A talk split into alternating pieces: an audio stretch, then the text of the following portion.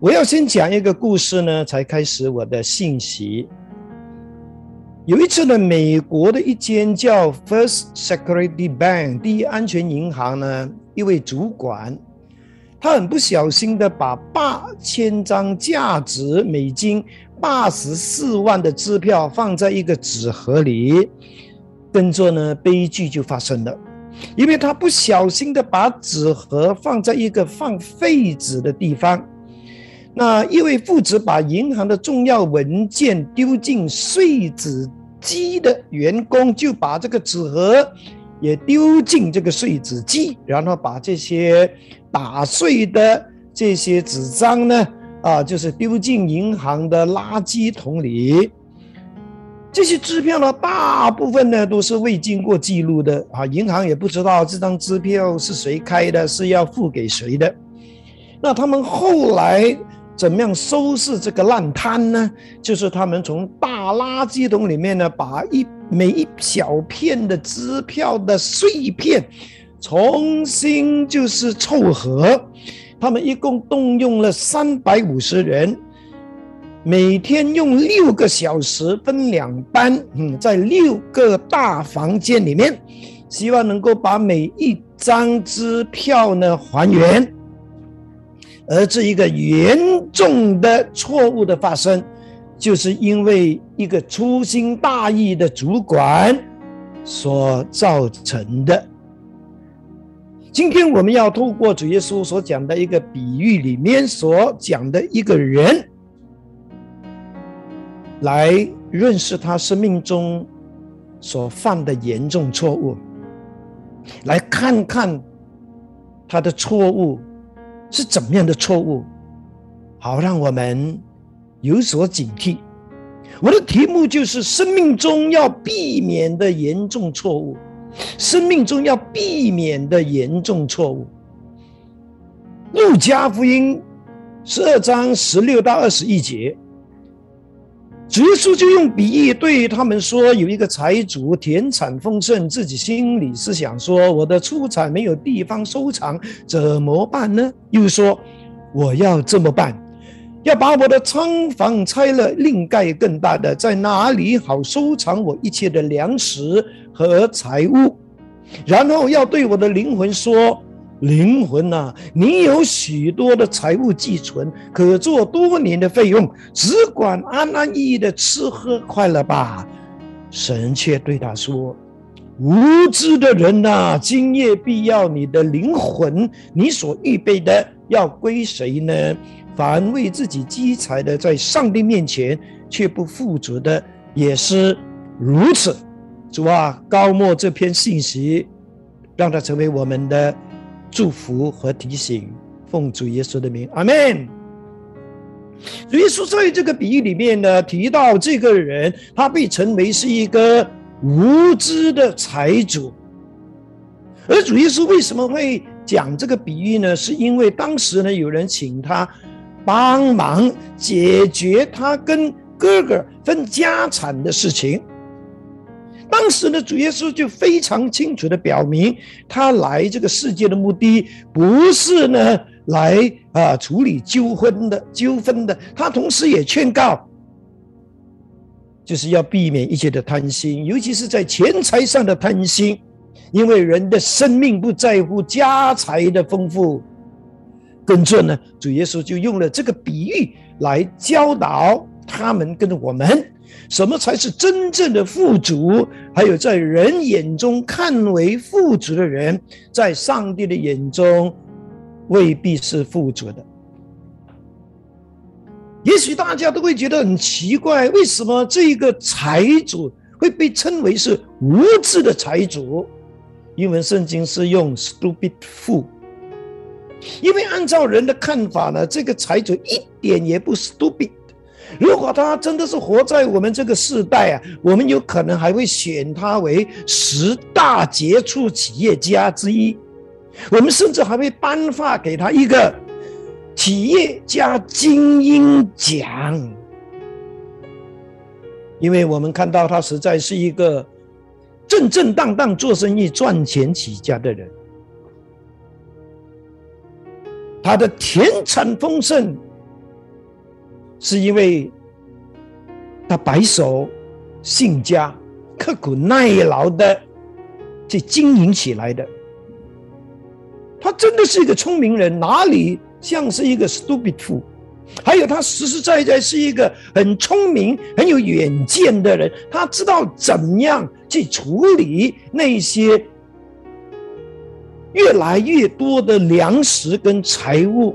他说：“我要把仓房拆了，另盖更大的。”他是一个很有头脑的人，很 smart 的人。我们哪里敢说他是一个 stupid fool 呢？还有呢，他也是一个很懂得享受人生的人。他不像有一些我们老一辈的人啊，那这赚了很多钱，可是呢，一点也不舍得花，不舍舍得用。这位财主呢，反而你看到他会对自己的灵魂说：“灵魂呐，你有那么多的财物寄存，可以做多年的费用。”只管安安逸逸的吃喝玩乐吧，干嘛一个那么正当赚钱、又有计划、又有眼光、又会享受人生的人，圣经说他是一个无知的人呢？当然，你必须要知道，我们是一个聪明人或者是一个无知的人，不是因为我们自己说。是别人怎么看，而是上帝怎么看？因为只有上帝的眼光和判断是绝对精准的，绝对不会搞错的。为什么这个财主会被上帝称为是一个无知的人？他的无知到底是什么呢？为什么我们今天要去来要来探讨他的无知呢？是因为他的无知就是他生命中犯了最严重的错误而造成的。如果我们不要像他那么的无知，我们就要懂得他到底错在哪里，以致我们呢不会犯同样的错误，也成为。在上帝眼中，那个被称为无知的人，财主的生命中最严重的错误呢，一共有五方面。第一，就是他只知道高举自己，却不知道感谢上帝。你有没有发现，在他短短的说话的这几节的经文里面？他的说话里面呢，是完全没有提到上帝，没有感谢上帝的这些字眼，只有我、我的、我要这些字眼。他其实就像很多的人，以为他们今天所拥有的成就或者是财富，是靠自己的努力和奋斗得来的。那是我的本事，那是我的运气，哪里是上帝给我的？我不努力，难道是上帝帮我发薪水给员工吗？难道是上帝帮我还店租吗？所以我的成功是不需要靠上帝的，我更不需要感谢他。哦，弟兄姐妹，当一个人。在他的成就和财富里面呢，只知道高举自己，却不知道感谢上帝，那就是他生命中最严重的错误。因为他们忘记了，这整个的世界和世界上所有的资源呢，其实都是来自上帝，也是属于上帝的，是上帝的。恩典让我们人类可以呢取用，甚至可以享受。许多人就像这个无知的财主那样的，忘记了，就算是他们的田产丰丰富，也是因为上帝提供了阳光、空气、水分、土地。他们也忘记了，如果没有上帝的看顾保守。任何异常的天灾，甚至是一个台风，我们人啊，其实什么都会跟着消失的。更何况，我们认为自己呢很本事、很能干的这一种人，其实严格来讲，人没有什么了不起的。人最了不起的就是还有一口气，让我们还能够在呼吸的时候呢，啊，可以呢讲这个做那个。可是，只有我们的呼吸稍微的发生困难，我们的血压开始掉到八十的时候。或者是我们呼吸已经停止了，你就知道，其实我们人什么本事都没有。难怪《生命记》八章，摩西在提醒以色列人，也是在提醒今天的我们，什么呢？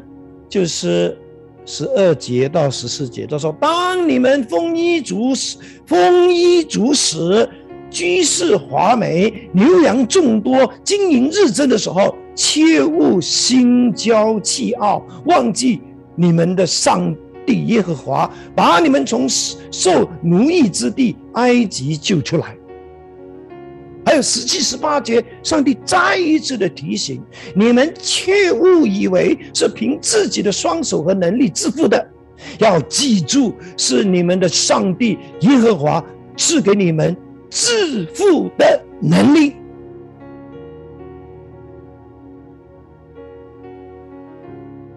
有一次呢，一个牧师在一间坐满人的餐馆里面呢，等待用餐。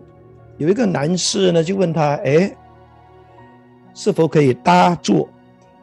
牧师说：“No problem。”他就让这个男士呢，就坐在他的对面。当食物送来的时候呢，牧师就低头闭上眼睛，为食物谢饭祷。当他张开眼睛的时候呢，这位男士很好奇的问他：“呃，你不舒服啊？还是这个食物有问题呀？”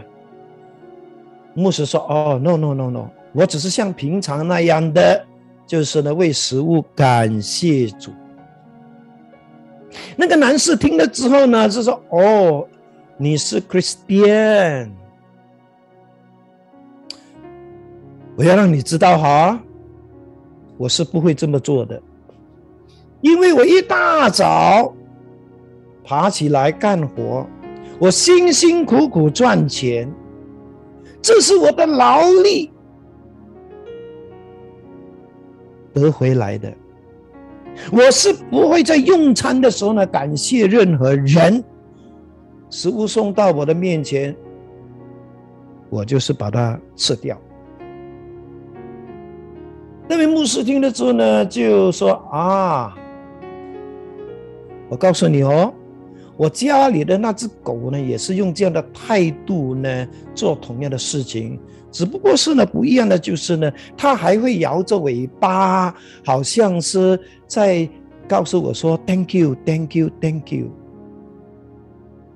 哦，弟兄姐妹，当我们的人类不愿意承认上帝就是后赐万物。”的源头，我们很自然的就会失去这一份呢，对上帝感恩的心。很自然，我们就会以为我今天所拥有的这一切，无论是财富，或者是成就，那是我靠自己的本事得回来的。这也就是为什么我们的人生的里面总是有很多得到又失去、得到又失去的问题。因为其实上帝就是在告诉我们，我们所拥有的根本不是属于我们的。只有上帝才是真正的拥有者，这也就是呢，约伯在约伯记第一章二十二十一节所说的：“我从母腹侧身而来，也必侧身而去。赏赐的是耶和华，收回的也是耶和华。耶和华的名当受称颂。”阿门。所以求主恩待我们，让我们在富足。而在许多的成就中，千万记得不要只是高举自己，一定要饮水思源，感谢上帝。这是我们第一个可以避免犯的严重错误。第二，财主所犯的严重错误是什么呢？就是他只知道独自享有，却不知道与人分享。当财主的田产和财富越来越多的时候呢，他大部分的时间，当然喽，他想的、他看的，难免就是呢，他一定会在想呢，我要怎么样去扩充，我要怎么样的去啊扩建更大的仓房啊，收藏这一切。我相信任何一个财主，当他们的生命来到。这一种田产丰富的地步，他们都会很自然的做这一种呢扩充扩建的计划，只是圣经里面所指的这一个财主呢，我们却发现他生命中还有第二个错误，就是他只知道让财富无限量的。正直，他只知道呢，让自己的资产呢越滚越大。但是，你从他的谈话里面呢，他没有提到别人。有可能在他的人生里面呢，他大部分的时间呢，只是想到自己，很少会想到别人。可能你会说，圣经里面没有记载，不等于他就是。连一点善事也不做的人呢？不过我相信，当上帝说他是一个无知的人，也应该是包括责备他是一个非常自私自利的人。因为在他的财富的里面，他并没有像很多马来西亚的企业家或者是大公司，他们每一年都有特别的预算，是要拨给那些社会。有需要的人，包括奖学金啦，包括捐助啊，电脑啦，哈，给那些贫穷学生，或者是支持学校，帮助那些贫穷的人。这个财主肯定。是一个非常自我中心的人。我们甚至在他的谈话里面呢，也发现他根本也没有提到他的家人、他的家庭。他只有一个长远的打算，很可能他想的东西都是我有那么多的财物。我只管安安逸逸的吃喝快乐。那为什么主呢会把财主这种自私自利的行为称为无知，列为是他生命中严重的错误之一？是因为在上帝的眼中，他已经违反了圣经的教导。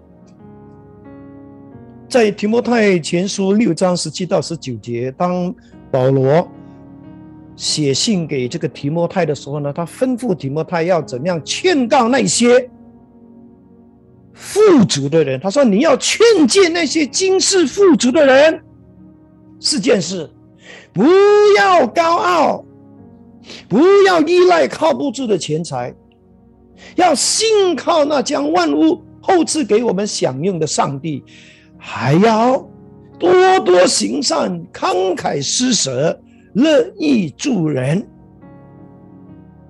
哦，弟兄姐妹，我们不只是传福音，我们也要关怀社区里面那些可能饥饿的、可能贫寒的人。所以，我们就有这个食物银行，我们也有这个合列。援助基金，感谢神，很多善良慷慨的商家跟弟兄姐妹，他们都参与这两个关怀社区的施工，也鼓励你继续的哈，就是呢，把物资和啊金钱，就是奉献给教会，让教会可以继续的透过食物银行，还有这个合力啊援助啊中心去帮助那些生活困苦的人。阿门，哈利路亚。著名的心理学家约瑟。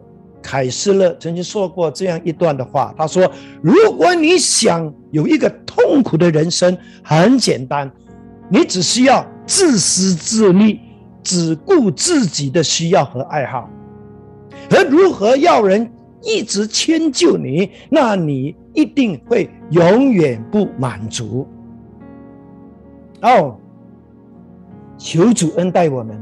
让我们在富足和成功的过程当中，千万不要自私自利。我们要知道如何的与人分享上帝给我们的祝福。阿门。还有呢，财主第三个严重的错误就是他只知道满足肉体，却不知道灵魂的需要。在路加福音十二章十九节，财主对自己的灵魂说：“灵魂呐，你有许多的财物寄存，可做多年的费用，只管安安逸逸的吃喝快乐吧。”在十九节，他提到灵魂，他甚至对他的灵魂说话。不过从他的说话里面呢，你可以知道，他以为灵魂。就像身体那样的，是可以用物质、可以用财富、可以用名利、可以用呢呃放纵情欲的方式来满足的。这也就是他特别无知的地方，也就是他犯的错误当中第三个严重的问题。我知道很多人也会像这个财主那样的，对灵魂是有错误的了解，所以他们就一直用错误的方法来满足自己。我弟兄姐妹，灵魂是属灵的，是非物质的，是世界上的一切名利、地位、富贵、荣华。甚至是任何放纵情欲的方式都不能满足的，就好像我们的身体，它是属物质的，能够让我们的身体的肚子的得到满足的，就是食物，而不是空气。你有没有试过肚子饿的时候呢，跑到外面呢，就是拼命的喝西北风啊，然后对自己说。啊，今天又饱了，哈哈哎呀，又一餐了。你会这么做吗？当然不会，因为你非常清楚知道，肚子要的不是西北风，肚子要的是食物。旧约的所罗门王在传道书的二章十节到十一节就告诉我们，虽然他曾经。享尽了世界上一切的荣华富贵，一切的权位跟美色，但是他的结论就是：凡我眼所求的，我没有留下不给他；我心所乐的，没有禁止不享受的。因我的心为我一切所劳碌的快乐，这就是我从劳碌中所得的份。后来我查看我手所经营的和一切的事，和我劳碌所成的功，谁知都是。虚空都是普风，在日光之下毫无益处。这一这是一个曾经拥有世界上所有荣华富贵的一个王，对人生做的一个结论。其实主耶稣也曾经在马太福音四章四节说过这样的话。他说：“经上记着说，人活着不是单靠食物，乃是靠口上帝口中的每一句话。”耶稣非常清楚的指出，人活着，身体是需要食物的，可是大部分的人都不知道，人活着的不是单靠食物生存，还要靠里面的灵魂才能够让身体生存，让他这条命可以生存。人可以七天七夜，不需要吃任何东西，只需要有水。它还能够生存，但你知道吗？人身体里面的灵魂一离开人的身体，我们这个人就会马地跳。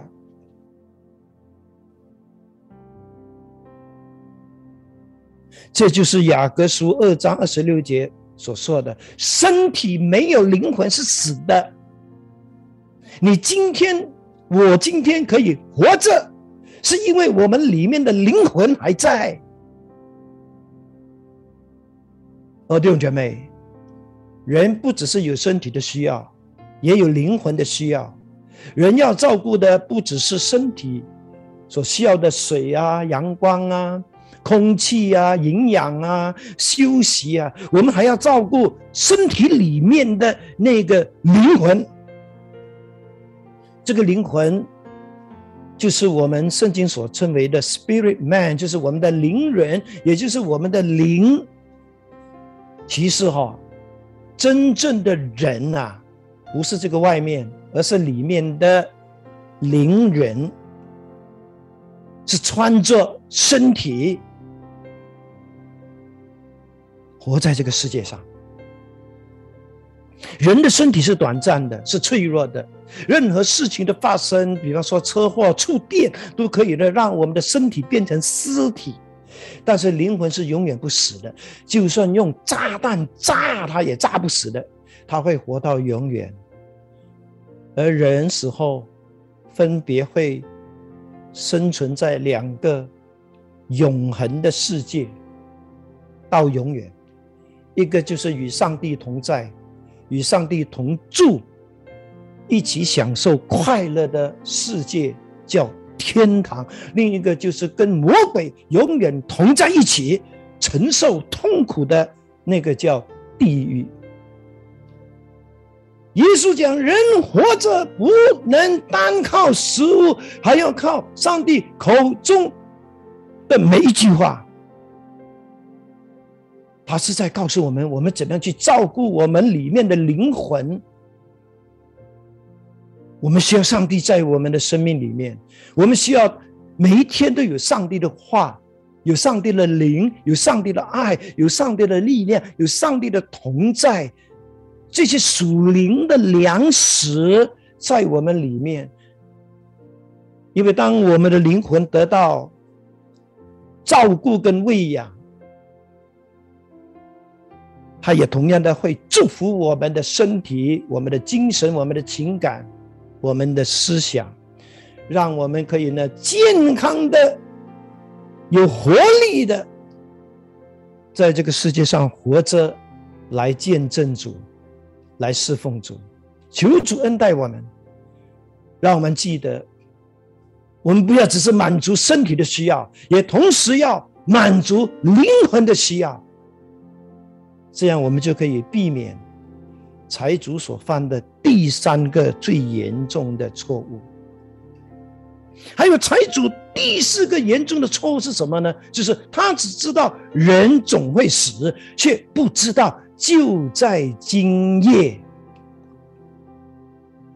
上帝对他说：“无知的人呐，今夜就要取走你的命，你所预备的一切要留给谁？”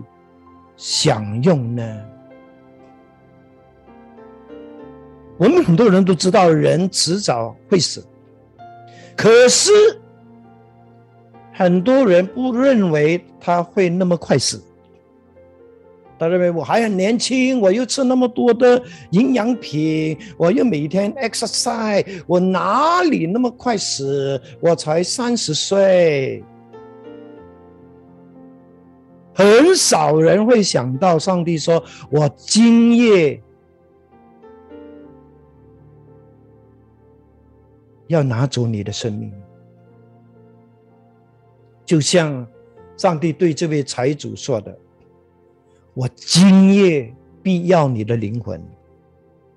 哦，弟兄姐妹，在疫情的底下，我曾经说过，以前呢也不太爱在讲台上呢讲死亡这件事情，因为人啊毕竟是对死亡是有很多的忌讳的。但是我发现。就算我不讲死亡，其实死亡的事件每一天都在发生。我们已经不再惧怕听到这个死亡这个这个字眼，因为它已经太靠近了。哦，弟兄姐妹，我们不要以为。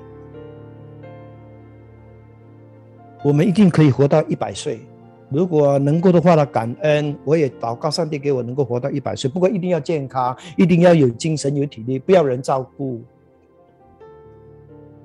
有个医生呢，他的家人呢，无论劝他啊怎么样劝他信耶稣，他总是会说呢：“哎呀，慢慢来，我现在还有那么多的事情要做，我还有那么多人生乐趣还没试过。”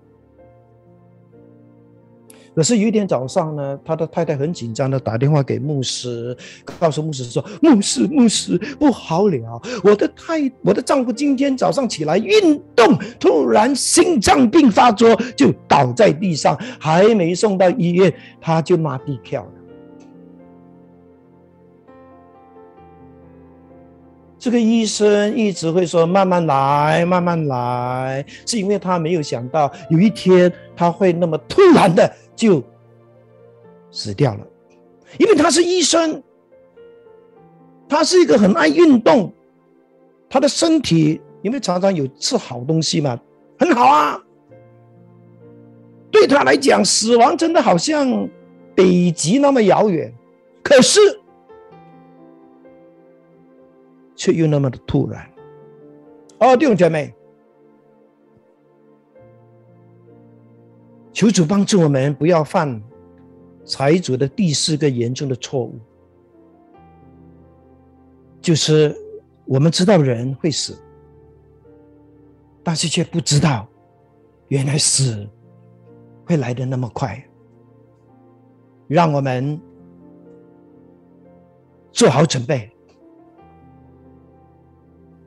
第五个财主呢所犯的严重错误就是他只知道今生快乐。却不知道为永恒而活，就是他一直都会呀，重复又重复的，就是以为说，哦，灵魂呐，有你有那么多的财物寄存，哇，就算是把脚打断了，也不怕，所以只管。安安逸逸的吃喝快乐吧。我想他的人生就好像大多数的人一样，哈，认为人生是那么的苦短，几十年，辛辛苦苦赚来的钱，如果不让自己好好的享受。那么日做夜做，那么辛苦，人生还有什么意义呢？所以你就会看到啊，在 MCO 还没有发生之前哈，你会看到呢很多的行业呢是很火的哈，就是航空业啦、旅游业啦、酒店业啦、餐馆业啦，还有那些 shopping mall，凡是那些牵涉到呢吃喝玩乐的事业或者是工作。哇，这种生意是特别兴隆的，因为大家都相信，钱赚来就是要吃喝玩乐的。当然，MCU 之后，另外一个故事了啊。还有一种人认为呢，我在自己的人生里面一切辛苦得到的财富，我就是要为自己、为家庭、为孩子、为子孙，目的就是要让他们以后呢有好日子过。哦，感谢主！如果上帝真的是祝福我们有足够的经济能力，可以呢时常呢放下工作，到处去旅游，到处去吃喝玩乐，享受一下，OK 吗？Why not？或者是如果上帝真的是祝福我们，我们真的是有一笔财富，是可以为我们的家人、我们的子女预备他们的将来。可以吗？Why not？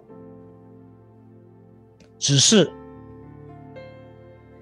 我们必须要透过财主的错误来提醒自己，我们是有今生，但是我们也同时有永世，就是永恒的世界。今生是很短暂的，所以我们不能只是吃喝玩乐，我们也不能够只是呢为家为孩子。虽然这是重要的，这也是上帝要祝福的，但这并不是我们基督徒的整个人生，或者说今生唯一的目的目标。我们必须要重新的被提醒，我们的今生是要为永恒做好准备的。有可能我们短暂的八十年的里面，我们确实要为永恒的八千年、永恒的八万年做好预备的。所有永恒里面的决定，不是在永恒里面决定的，而是在今生就决定的。你跟我将会在永恒里面有什么奖赏？有什么位分？有怎样的生活？是从今生开始的。是从今生预备的，就算耶稣为我们所预备的那一间豪宅，也是我们在今生透过我们的慷慨，透过我们的顺服，透过我们遵行神的话语。就在今生运送那些建筑材料上去的。当我们回到天家的时候，我们只是坐享其成，因为一切都已经定局了，没办法再回头了，也没办法再改变了。所以求主真的恩待我们。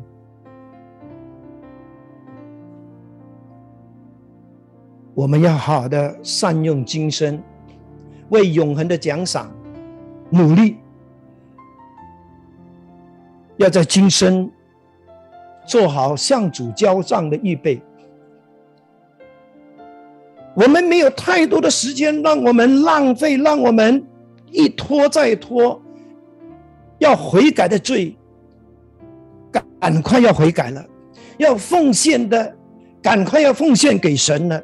要和好的，赶快要去和好了；要侍奉的，赶快要去侍奉了。因为你真的不知道什么时候上帝会说：“今夜要你的灵魂。”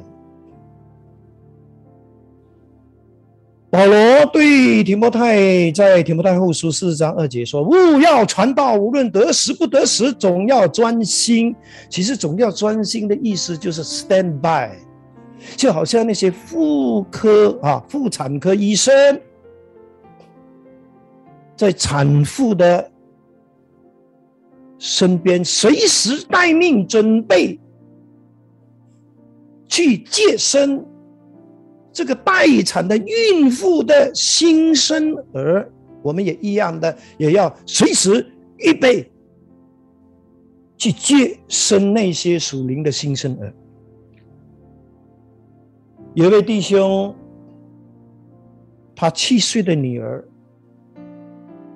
在上个星期五的小组，听到小组在讨论一个这样的问题。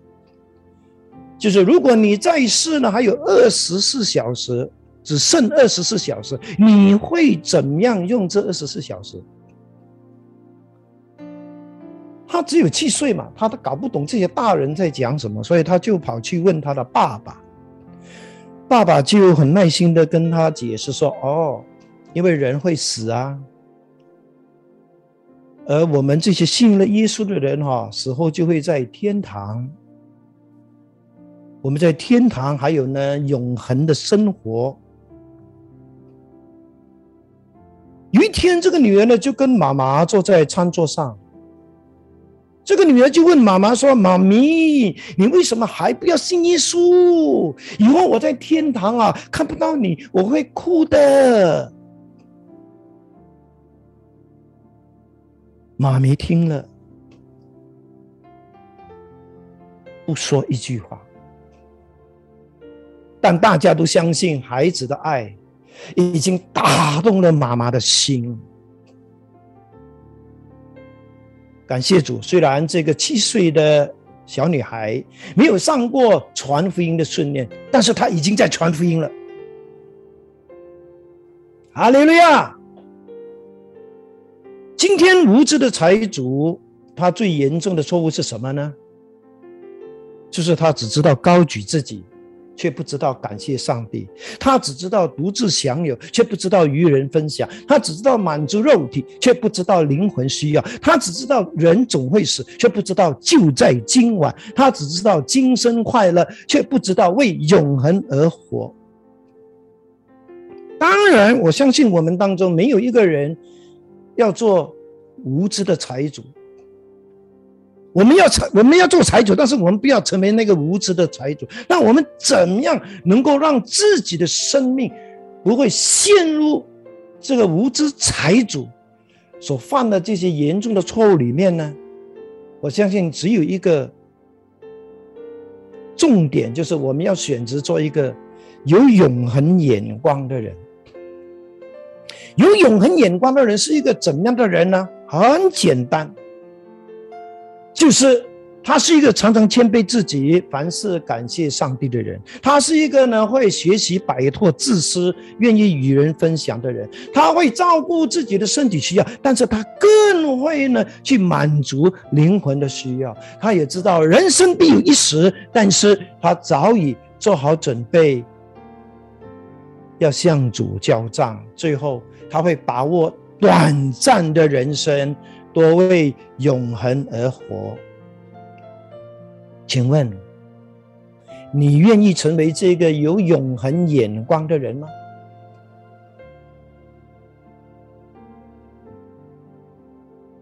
如果你愿意的话，请你在你的座位上先为自己祷告，好吗？